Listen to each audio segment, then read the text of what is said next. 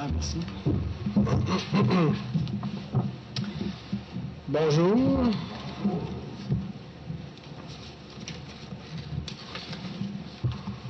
Je suis heureux de voir que vous ne fuyez pas comme, comme Philémon euh, à mon invitation à écouter la parole. Bien que ça se passe en vieillissant, hein, cette, euh, cette rébellion, on demeure rebelle de toutes sortes d'autres façons. Alors, euh, on poursuit notre étude de l'Épître aux Hébreux. il y a quelque chose qu'on entend parfois dans les milieux évangéliques à savoir qu'on n'a pas besoin d'un prêtre pour s'approcher de Dieu. Hein, vous avez déjà entendu ça. Eh bien, il n'y a rien de plus faux. On a besoin d'un prêtre pour aller vers Dieu. Mais il n'y en a qu'un seul, bien sûr, qui peut euh, exercer cette médiation, qui peut faire cette prêtrise, et c'est le Christ. Alors, euh, la dernière fois, on a vu la vocation c'est-à-dire l'appel de Jésus comme euh, grand prêtre, selon l'ordre de Melchisédek. Alors, ça répondait à un problème qui avait été soulevé, à savoir d'où est-ce que Christ tire euh, cette vocation, son sacerdoce, puisqu'il était issu de la tribu de Judas. Et puis bon, l'auteur a montré en le reliant avec Melchisédek et comment par le psaume 110 verset 4, l'Éternel appelait son Messie, son roi, à exercer le sacerdoce. Or, il demeure un problème. Ça ne veut pas dire que ce sacerdoce, euh, selon l'ordre de Melchisedec, ait la même valeur que celui selon l'ordre de Lévi. Alors, est-ce que ce sacerdoce est mieux que celui des Lévites? Eh bien, c'est ce que l'auteur va montrer aujourd'hui. Il va montrer que euh, ce sacerdoce est supérieur et que, toute la nouvelle alliance euh, est supérieure à l'ancienne alliance, elle la surpasse à tous égards. Et le génie de l'auteur, ça va être de réussir à faire cette démonstration-là à partir de l'Ancien Testament. Il va prendre un texte de l'Ancien Testament, puis il va vous démontrer qu'à partir de ce texte-là, la Genèse prévoyait ou attendait un autre sacerdoce que celui de, de, de Lévi, qui allait le dépasser. C'était prévu donc déjà dans l'Ancien Testament. Alors, si vous voulez bien, on va d'abord courber la tête avant de lire notre texte. Prions ensemble.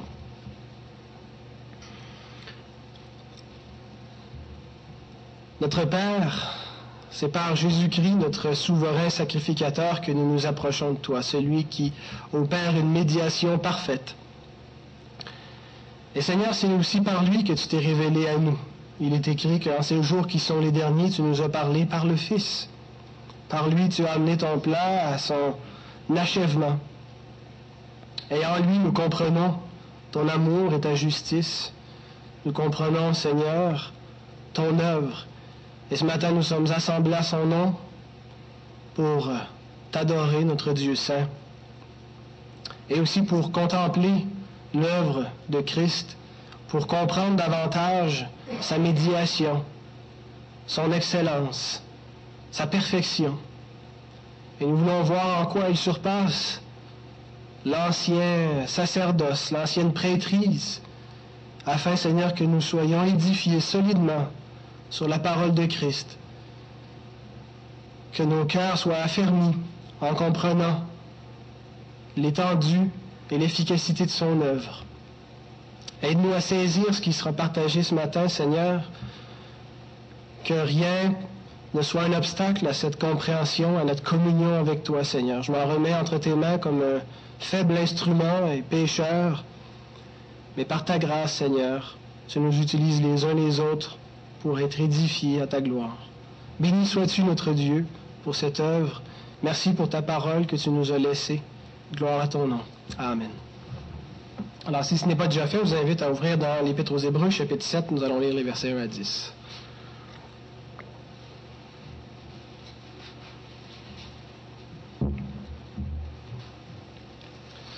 Je rappelle que euh, ce texte, je l'ai apporté en deux prédications, alors euh, c'est la deuxième. aujourd'hui. Donc, il y a peut-être certains éléments, si vous n'étiez pas là, quand j'ai amené l'autre prédication, qui pourront vous échapper. Euh, mais en espérant que, pourra, que, vous serez néanmoins édifié à l'exposition. Et puis, ben, si vous voulez avoir le reste, ben, je pense qu'on doit avoir une cassette, hein, Normand, un CD. Alors, Hébreu chapitre 7, verset 1 10. En effet, ce Melchisédek, roi de Salem, sacrificateur du Dieu très haut, qui alla au devant d'Abraham lorsqu'il revenait de la défaite des rois, qui le bénit, et à qui Abraham donna la dîme de tout, qui est d'abord roi de justice, d'après la signification de son nom, ensuite roi de Salem, c'est-à-dire roi de paix, qui est sans père, sans mère, sans généalogie, qui n'a ni commencement de jour, ni fin de vie, mais qui est rendu semblable au Fils de Dieu ce Melchisédek demeure sacrificateur à perpétuité. perpétuité. Considérez combien est grand celui auquel le patriarche Abraham donna la dîme du butin. Ceux des fils de Lévi qui exercent le sacerdoce ont, d'après la loi, l'ordre de lever la dîme sur le peuple, c'est-à-dire sur leurs frères, qui cependant sont issus des reins d'Abraham. Et lui, qui ne tirait pas d'eux son origine, il leva la dîme sur Abraham et il bénit celui qui avait les promesses. Or, c'est sans contredit l'inférieur qui est béni par le supérieur. Et ici, ceux qui perçoivent la dîme sont des hommes mortels. Mais là, c'est celui dont il est attesté qu'il est vivant. De plus, Lévi, qui perçoit la dîme, l'a payé, pour ainsi dire, par Abraham car il était encore dans les reins de son père lorsque Melchisédek alla au-devant d'Abraham. L'auteur montre son, son intention au verset 4. Je le relis. Considérez combien est grand celui auquel le patriarche Abraham donna la dîme du butin. Alors il veut que nous considérions la grandeur de Melchisédek le, verbe que Second traduit par considérer, c'est une traduction un petit peu faible. Théoréité aurait été mieux rendu, à mon avis, par admirer. C'est un peu plus fort que considérer. Admirer dans le sens d'être spectateur. il y a quelque chose d'admirable, de grandiose ici. Et admirer quoi? Comme il est grand. Un adjectif pellicos qui veut dire admirer combien il est grand. Assez audacieux comme affirmation. Parce que là, il va devoir prouver ce qu'il vient de dire. Admirer comme il est grand. Et il va devoir prouver ça à partir de l'Ancien Testament. Et l'Ancien Testament dit très très peu sur Melchisédek. Alors, ça aurait été, si j'avais été à sa place, qu'on m'avait donné le, mandat de démontrer la, grandeur de Melchisédek et de prouver sa supériorité sur euh, les Lévites et sur Abraham, j'aurais été un petit peu dans l'embarras parce que euh, ça semble pas tomber sur le coup de l'évidence quand on lit le texte de la Genèse, Genèse euh, chapitre 14, quand il est question de Melchisédek. Euh, donc, il va néanmoins prouver que le texte de la Genèse présente Melchisédek comme étant supérieur à Abraham, et donc supérieur à Lévi, Lévi, qui est l'arrière-petit-fils d'Abraham, euh, duquel est issue la tribu de Lévi, les Lévites, qui exercent le sacerdoce dans l'Ancien Testament, qui sont les prêtres de Dieu, qui font la médiation pour le peuple, donc. Euh, est supérieur à, euh, tous ces, personnages et ce qu'ils représentent dans leur fonction. Mais le but, c'est pas simplement de montrer la, supériorité de Melchisedec. C'est, en fait, c'est pas tellement Melchisedec qui est supérieur, mais c'est plutôt celui qui le préfigure. Et on a vu la dernière fois que Melchisedec préfigure le Christ. Et, le Christ dans un aspect particulier de son œuvre, le Christ grand prêtre, grand prêtre ressuscité, le Christ qui, euh, qui, qui en ce moment est le médiateur comme homme, Christ homme qui euh, est médiateur entre nous et Dieu, qui siège à la droite de Dieu comme représentant de son peuple, représentant des croyants. Alors Melchisédek a préfiguré cela euh, dans ce qui nous est dit dans la Genèse euh, à propos de lui. Et donc l'auteur va montrer que ce que Melchisédek préfigure, la Genèse déjà montrait que c'était plus grand que ce qui allait venir après Melchisédek, c'est-à-dire tout le système de l'Ancien Testament avec les Lévites. Alors, comment est-ce qu'il va faire pour montrer, à partir du texte de Genèse 14, euh, les versets 18 à, 20 ou 21, autour de ça, euh, Comment il va faire donc pour montrer à partir de ce texte-là que euh, Melchizedek est supérieur? Eh bien, il va d'abord élever Abraham. Il ne va pas rabaisser Abraham. Hein. son but, c'est pas de, de, marcher sur Abraham, de, de lever le nez dessus pour lui dire, regardez, lui est bien mieux. Il va l'élever le plus haut qu'il peut élever Abraham. Et puis il va montrer après ça que malgré cette, cette élévation, le texte de la Genèse nous présente Melchisédek comme étant supérieur à Abraham. Alors, il a exactement comme il a fait au chapitre 3 quand il était question de Moïse. Il a voulu montrer la supériorité de Christ sur Moïse. Il n'a pas rabaissé Moïse, mais il l'a élevé le plus qu'il pouvait. Et il a montré que Christ est encore plus élevé. Alors c'est ce qu'il fait à nouveau avec Abraham. et je rappelle, il élève, Christ, il élève, euh, Abraham de la sorte pour euh, euh, montrer que celui qui est préfiguré, le Christ, était supérieur. Alors le but, c'est pas de c'est pas Melchisédek comme une fin en soi, mais c'est vraiment pour montrer que le Christ, dans lequel ont cru les Hébreux, euh, était déjà vu comme étant l'accomplissement ultime, hein, ce qu'il y avait de plus haut en termes de, serviteur de Dieu, euh, et déjà la Genèse l'annonçait. Alors, comment est-ce qu'il s'y prend pour élever Abraham d'abord, après, pour ensuite élever Melchisédek Eh bien, de trois façons.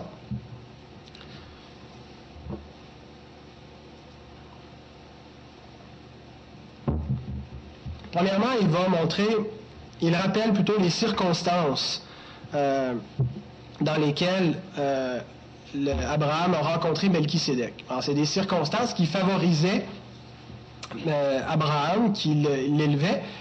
Il dit qu'il revenait de la, défaite des rois. Alors, si vous lisez tout le chapitre 14 du livre de la Genèse, on a un roi qui s'appelle euh, Kedorlaomer. C'est des rois qui, avaient une ville sous leur, euh, autorité. Il y avait plusieurs rois dans l'ancien Canaan. Et puis, donc, ce roi, Kedorlaomer, s'était élevé par-dessus les autres rois. Il était plus puissant qu'eux, mais probablement une plus grande force militaire. Et puis, euh, il, dominait les autres villes. Il prélevait sur elles probablement un tribut, un impôt. Et puis, à un moment donné, il y en a qui en avaient marre de cela. On a décidé, bon, on se révolte, hein, on n'a rien à faire de Kedorla en mer. On va, euh, on va arrêter de lui payer le tribut. Et ils ont formé une espèce de coalition. De sorte que Kedorla en mer, avec les rois qui lui demeuraient vassals, assujettis, euh, est allé euh, en bataille contre ces rois rebelles. Et puis bon, ils se sont, ils se sont euh, rencontrés sur, le champ de bataille et Kedorlaomer est ressorti vainqueur. Et il leur a infligé de lourdes défaites. Et il semble que ça a été quelque chose d'itératif, ça a duré longtemps, ils ont essayé de se rebeller à nouveau, puis ils les ont battus, puis ainsi de suite. Et à un moment donné, en, dépouillant les villes euh, qui venaient d'être défaites, Kedorlaomer, avec sa troupe, a enlevé, avec le butin, Lot. Alors, qui est Lot? C'est le neveu d'Abraham. Oh oh, fallait pas toucher au neveu d'Abraham parce que Abraham n'était pas content. Alors il a dit à ses boys, tous ses serviteurs, les gars, allez chercher vos battes, allez chercher vos fossés, toutes vos, votre attirail, on part après Kedorlaomer, on va essayer de voler. Et c'est ce qu'ils ont fait. Et ils l'ont, ils l'ont pogné et ils l'ont battu. Et ils ont ramené le butin. Et là, ils sont revenus avec le butin, avec Lot, avec toutes les femmes qui avaient été volées et tout ça. Ils sont revenus euh, dans le, territoire. Et c'est là que euh, sort à la rencontre d'Abraham. Alors, euh, et, qu'Abraham va payer la dîme à Melchisédek. Il va prendre le dixième du butin, il va le donner à Melchisédek. Et puis, euh, tout, de suite après, le roi de Sodome, lui, voulait qu'Abraham conserve une partie du butin et Abraham va refuser. Il, accepte la bénédiction de Melchisédek, mais il refuse euh, l'enrichissement du, roi de, Sodome. Alors, donc, ces circonstances, euh, pour le moins glorieuses, euh, on élève Abraham, montre quand il, a, fait une brillante un brillant exploit militaire, et il était certainement vu comme un héros par ses contemporains. tous les rois mis ensemble n'ont pas réussi à battre Kedorlaomer, et puis là, lui, il revient avec ses serviteurs, ils l'ont battu, ils ramènent la paix dans leur territoire avec les richesses. Alors tout le monde est content, il est célébré en héros. Et ça rappelle que tous les descendants d'Abraham le voient comme un héros. Ah, on connaît certainement la, fierté qu'avait le peuple juif d'être les, enfants d'Abraham, d'être vus comme ses fils. C'est récurrent dans le Nouveau Testament. Euh, Jean-Baptiste qui, euh, qui leur prêche et d'arrêter de, vous glorifier, de mettre votre foi dans le fait que vous êtes la descendance d'Abraham. Euh, Jésus, la même chose quand il discute avec les, pharisiens. alors pourquoi est-ce qu'Abraham était était, si important, ben c'était une espèce de héros. Il était vu aussi comme l'ami de Dieu. Jacques nous dit, Jacques 12, verset 23, vous avez ça dans votre feuillet. Abraham crut à Dieu et cela lui fut imputé à justice et il fut appelé ami de Dieu. Alors Abraham était un héros. Abraham, c'était l'ami de Dieu. Alors l'auteur rappelle la gloire du personnage, hein, il l'élève. Deuxièmement, il l'élève en le présentant au verset 6 comme celui qui avait les promesses. Il rappelle cela. Au point de vue euh, de l'héritage spirituel, il n'y a pas un homme qui était plus riche et même aussi riche qu'Abraham. Abraham, c'est celui qui possédait les promesses. Euh, à cet effet, l'apôtre Paul écrit, Galates 3.16, Or, les promesses ont été faites à Abraham et à sa postérité, et il n'est pas dit et aux postérités comme s'il s'agissait de plusieurs, mais en tant qu'il s'agit d'une seule, et à ta postérité, c'est-à-dire à Christ. Donc, tout l'héritage du salut, les promesses de, l'alliance et de la rédemption, Dieu a promis ça, et il l'a promis à un homme, à Abraham. Et l'auteur rappelle, c'est celui qui avait les promesses. Il possédait un trésor immense, un trésor spirituel. Sur le plan spirituel, aucun homme n'était aussi riche qu'Abraham. Alors, il l'élève donc en rappelant ça. C'était une circonstance glorieuse, ou plutôt un état glorieux. Et euh, donc, qui, nous montre son importance. Après tout, l'alliance de rédemption débute formellement avec Abraham, hein, si on veut remonter même s'il y a eu des, promesses euh, déjà après la chute, mais formellement, ça débute avec Abraham, cette alliance de rédemption. Alors, il élève comme ça. Et troisièmement, il l'élève en lui accollant un, titre, euh, celui de patriarche. Il ne fait pas simplement le, nommer par son nom, mais il, lui donne un titre. Patriarche, patriarché, qui veut dire père-chef. Patrie, père, arché, chef. Alors, ça donne à Abraham quelque chose d'officiel voire d'institutionnel. C'est Abraham dans une fonction de patriarche. Il est le, chef d'une nation, le père d'une nation, et pas n'importe laquelle, d'une nation extrêmement importante, Israël. Israël qui occupait l'avant-scène dans toute l'ancienne alliance, qui, est le peuple par excellence de, l'histoire de la rédemption. Alors, Abraham est le père chef de cette nation. Alors Abraham, en étant nommé patriarche, et dans, un titre officiel, euh, qui, est un office, euh, est, un peu un symbole ou une, représentation de toute l'ancienne alliance, de toute la patrie qu'il représente. Israël qui, est l'ancienne alliance finalement. Alors, en, en présentant Melchisédek comme étant supérieur à Abraham, c'est pas simplement un personnage qu'il le présente comme étant supérieur, mais à tout un ordre, à toute une dispensation, une époque, à toute une économie. J'emploie pas le mot économie euh, au sens moderne, mais au sens étymologique. Oikos, maison, nomos, loi, la loi de la maison, c'est-à-dire des, règles établies à l'intérieur d'un système. Donc, tout le système de l'Ancien Testament, tout l'oikos nomos, l'économie de l'Ancien Testament, est, est, présenté comme étant en dessous de Melchisédek, mais bien sûr de celui qui préfigure le Christ. Alors je vous cite John Brown, le frère de James. Je pense pas que ce soit son frère, mais il dit Tous les offices sacrés sous l'ancienne économie légale, c'est-à-dire l'ancienne économie selon la loi, l'Ancien Testament, étaient centrés dans la personne du patriarche. Dans la personne d'Abraham, toute l'économie légale rendit hommage à une autre à une économie plus spirituelle dans la personne de Melchisédek. C'est comme si tout l'Ancien Testament a déjà révéré la nouvelle alliance en Christ qui était représentée par Melchisédek. Alors, maintenant qu'il a élevé Abraham, en montrant donc les circonstances glorieuses, en rappelant ça, en, le, rappelant comme l'héritier des promesses et le, patriarche, il va maintenant montrer la supériorité de Melchisédek. Donc son but, c'est de montrer aux Hébreux, écoutez, si vous voulez revenir en arrière, vous êtes dans le champ, vous faites grave erreur. Christ est l'accomplissement. Christ est, vraiment euh, était prévu dans l'Ancien Testament. La loi que vous croyez atteste le Christ. Alors vous faites erreur de, vous détourner de lui. Alors, il va amener cinq arguments tirés du texte de Genèse 14, des versets 17 à 20 et ces cinq arguments-là ont pour but donc de prouver euh, la supériorité de Christ sur euh, tout l'Ancien Testament, la Nouvelle Alliance sur, la nouvelle, sur, sur l'Ancienne Alliance.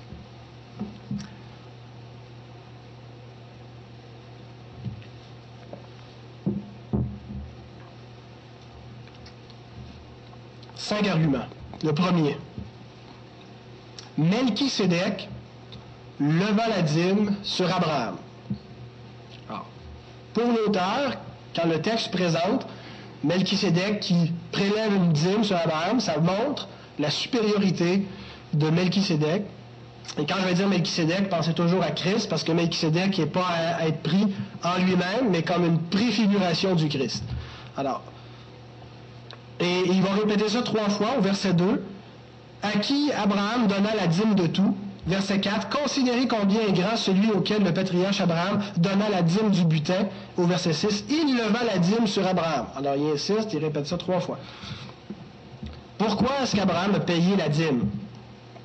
Certains euh, commentateurs voient ça comme un salaire. Hein. Il a donné un salaire aux prêtres. Il faut, payer les, prêtres du Très-Haut.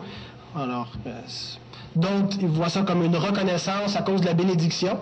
Euh, ça suit l'ordre du texte de la Genèse. Quand Abraham est revenu, il n'a pas d'abord payé sa dîme. Il a premièrement été béni par Melchisedec, puis il a donné une dîme. Donc, une espèce de reconnaissance pour la bénédiction.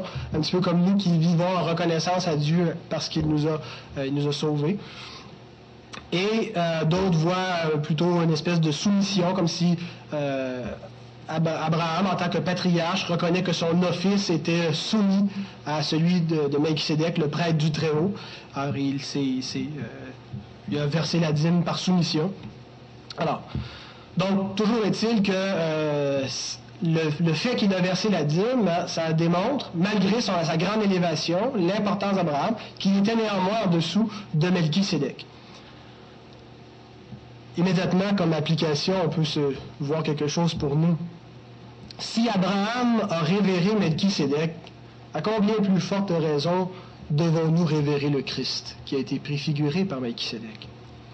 Si Abraham a payé le dixième de son revenu à Melchisedec, combien croyez-vous qu'on doit payer au Christ?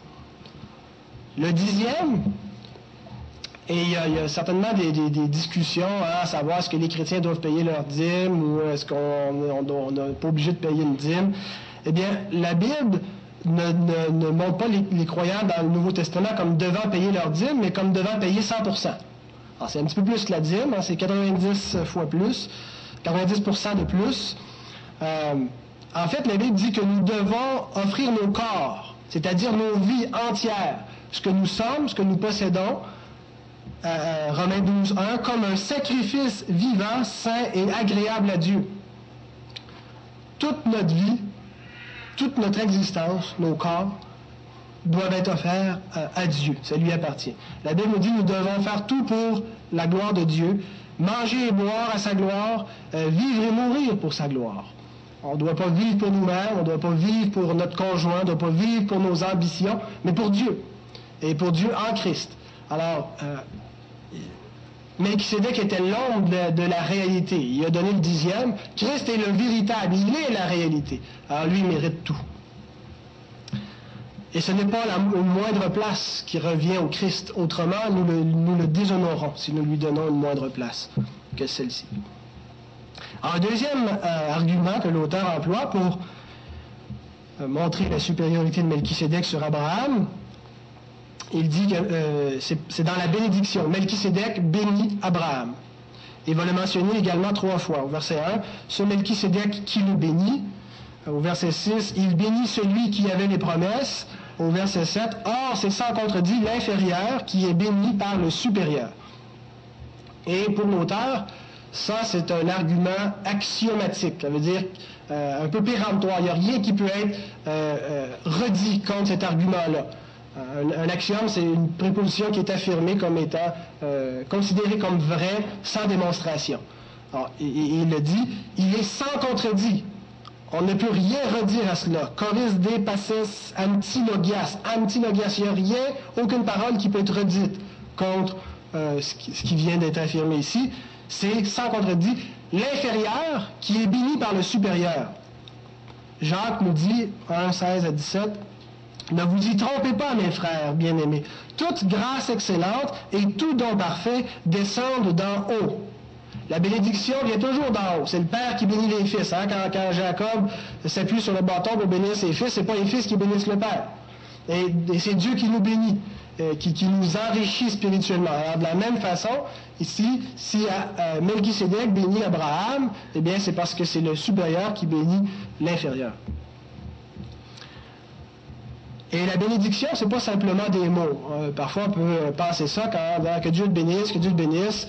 Euh, on dit ça comme ça, sans penser que ça a un effet. C'est pas une formule magique, mais la bénédiction est celle que Melchisedec prononce sur Abraham, est plus que des mots. Elle apporte un bénéfice réel. Euh, et elle est certainement une typologie, une préfiguration de, la bénédiction que Christ nous donne, qu'il prononce sur nous. Euh, citons euh, Ewell Jones, il écrit Melchisedec agissait comme médiateur entre la bénédiction de Dieu pour Abraham et la gratitude d'Abraham pour Dieu. C'est ainsi que Jésus, de façon plus majestueuse encore, exerce sa médiation au nom du Dieu très haut. Donc, typologiquement parlant, Melchisedec qui bénit Abraham, c'est Christ qui bénit les croyants. De sorte que, Galates 3, euh, verset 9, de sorte que ceux qui croient sont bénis avec Abraham le croyant. Et on peut voir aussi le fait que Melchisedec était un païen, était issu du paganisme, peut-être comme une, une, annonce qu'une grande partie de la postérité d'Abraham serait des païens, les croyants. Nous sommes issus donc du paganisme. En tout cas, donc, euh, deuxième argument, il est supérieur parce qu'il nous bénit. Et, puisque la Genèse, donc, le but, c'est de montrer que la Genèse montre Melchizedek supérieur pour montrer que c'est Christ qui est, qui est supérieur. Troisième argument, au verset 5 et 6, c'est euh, que Melchizedek n'est pas un descendant Ceux des fils de Lévi qui exercent le sacerdoce ont, d'après la loi, l'ordre de lever la dîme sur le peuple, c'est-à-dire sur leurs frères, qui cependant sont issus des reins d'Abraham. Et lui qui ne tirait pas d'eux son origine, il leva la dîme sur Abraham et il bénit celui qui avait les promesses.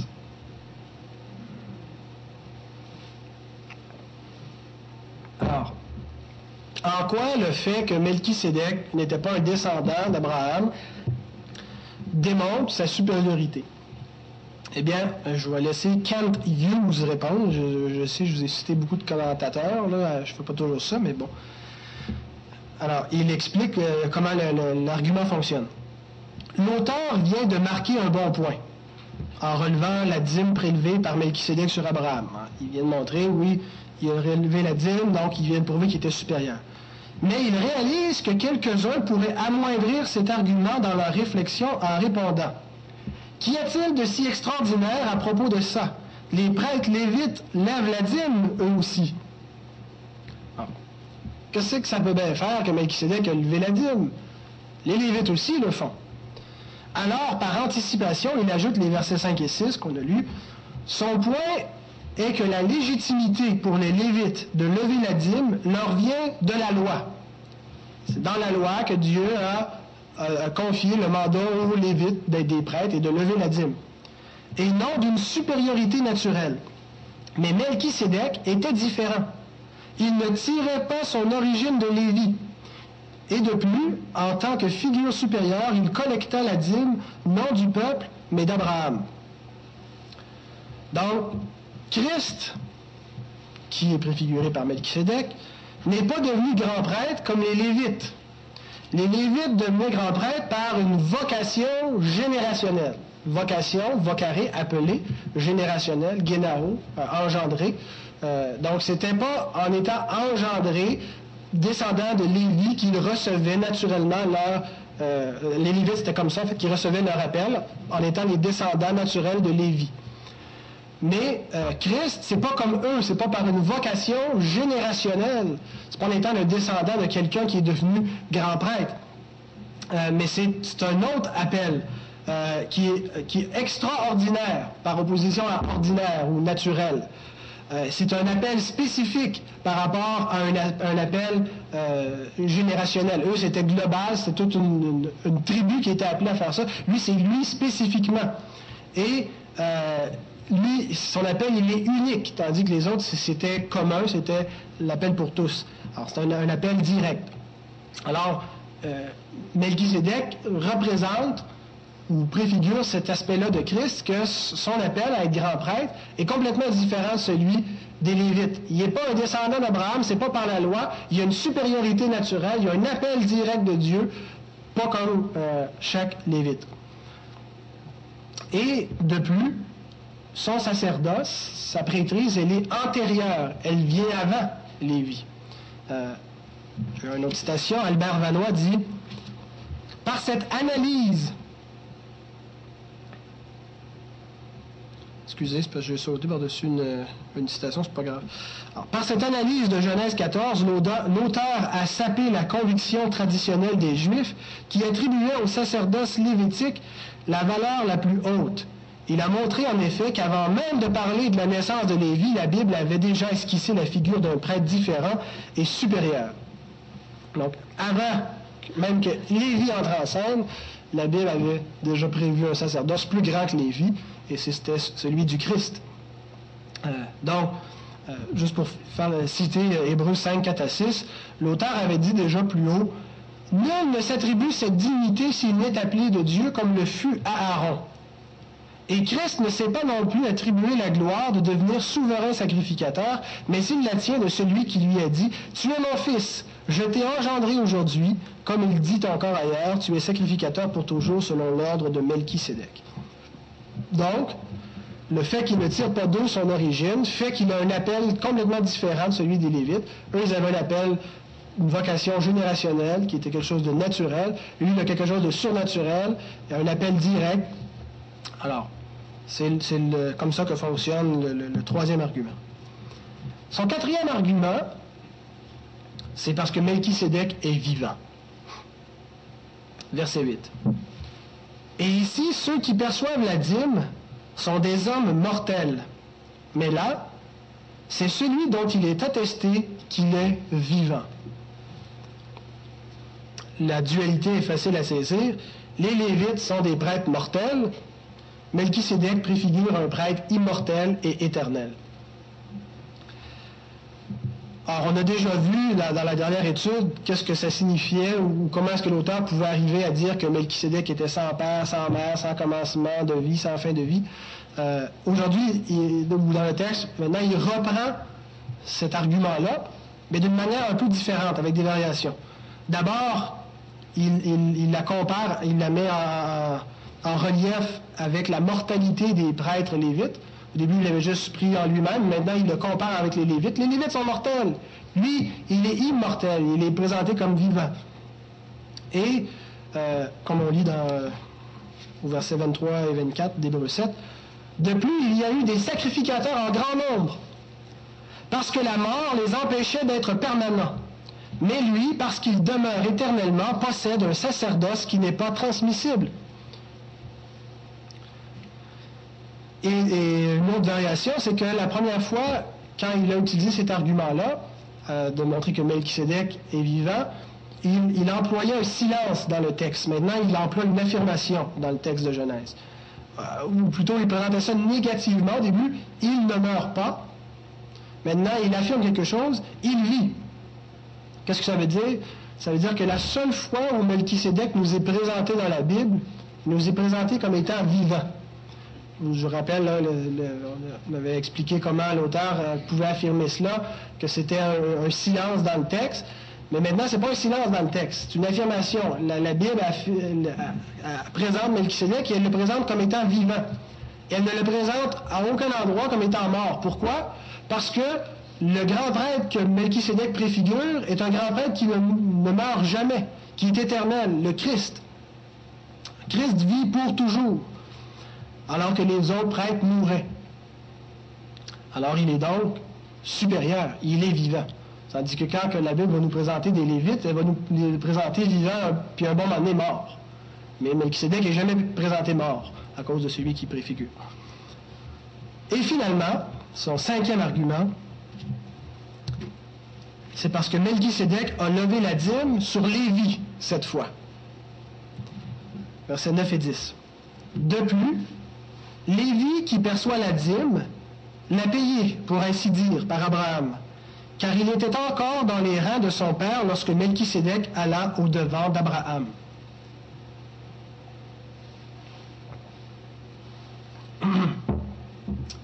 Par cet argument-là, il s'assure que ses opposants ne pourront pas lui rétorquer Peut-être qu'Abraham a payé la dîme à Melchisédek, mais pas Lévi.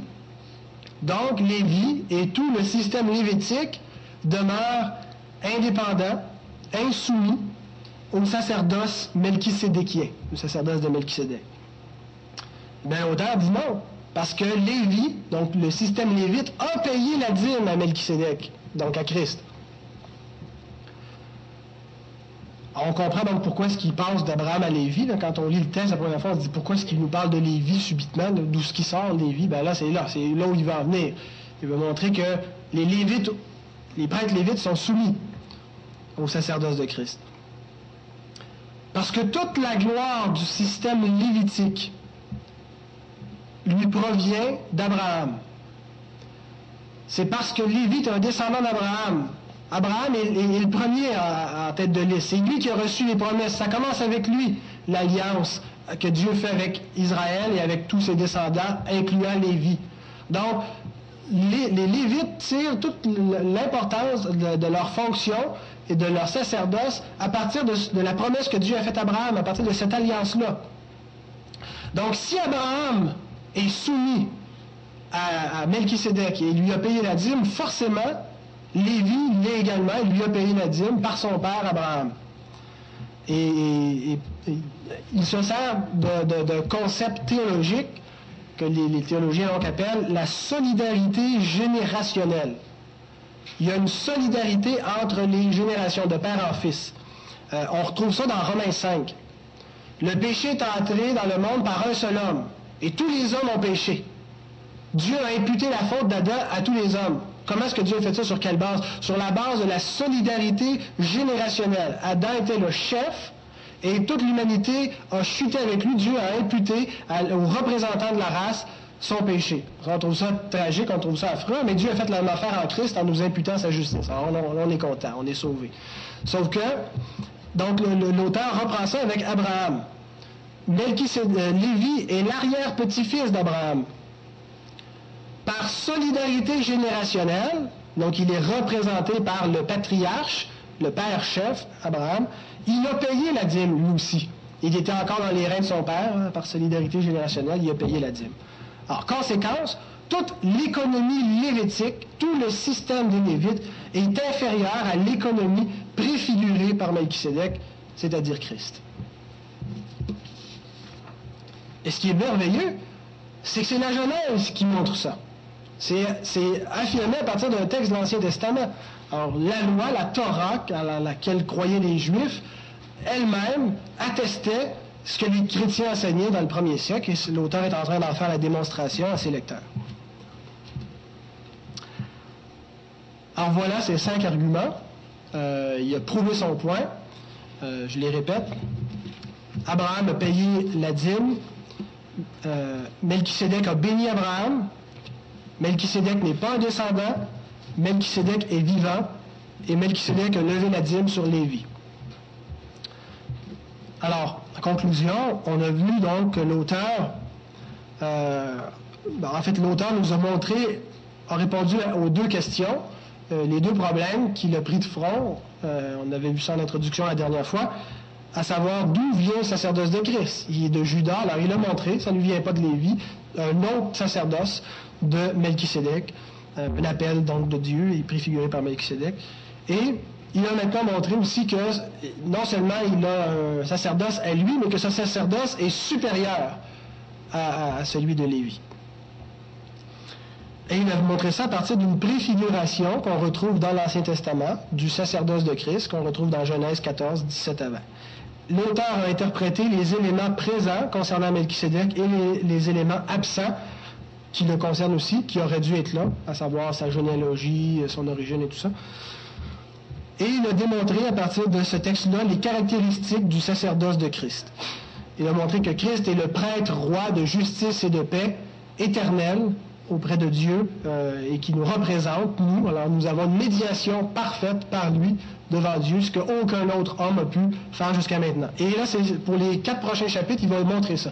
Il va montrer qu'est-ce que l'œuvre de Christ a accompli, que l'œuvre de tous les sacrificateurs avant lui n'aurait jamais pu accomplir. Il va rentrer en profondeur pour montrer euh, donc l'effet puissant de la médiation de Jésus-Christ. Alors, les Hébreux doivent pas revenir en arrière, mais doivent avancer euh, par la foi, en suivant l'auteur d'un salut éternel, les regards sur Jésus, le chef et le consommateur de la foi. Hébreu 12, 2. Donc, il nous est évident en lisant cela que l'Ancien Testament et tout le système vétéro-testamentaire, je veux dire de l'Ancienne Alliance, vétéro-testamentaire, n'était pas une fin en soi contrairement à certains enseignements juifs ou chrétiens dispensationalisme qui, voient vraiment le système de l'Ancien Testament comme une fin en soi. C'était un, système temporaire. Et même dans l'Ancien Testament, c'était déjà présenté comme quelque chose de temporaire.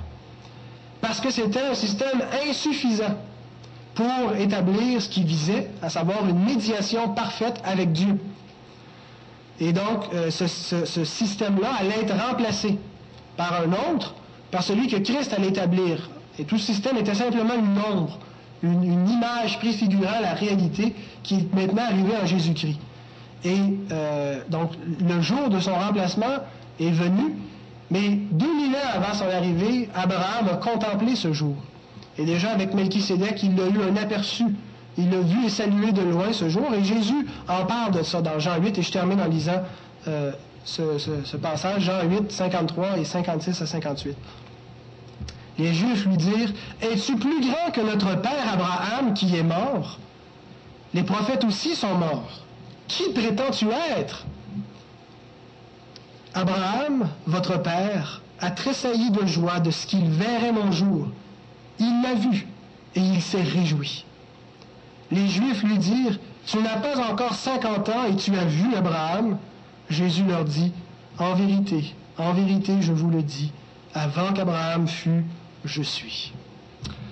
Alors qu'il bénisse sa parole dans nos cœurs, qu'elle puisse nous euh, affermir dans notre confiance que nous avons un grand prêtre éternel qui euh, opère en notre faveur une médiation parfaite euh, entre nous et Dieu. Et puis ben, dans les, prochaines semaines, nous entrerons un peu plus en profondeur dans cette œuvre que le Christ a faite et qu'il continue de faire à notre égard.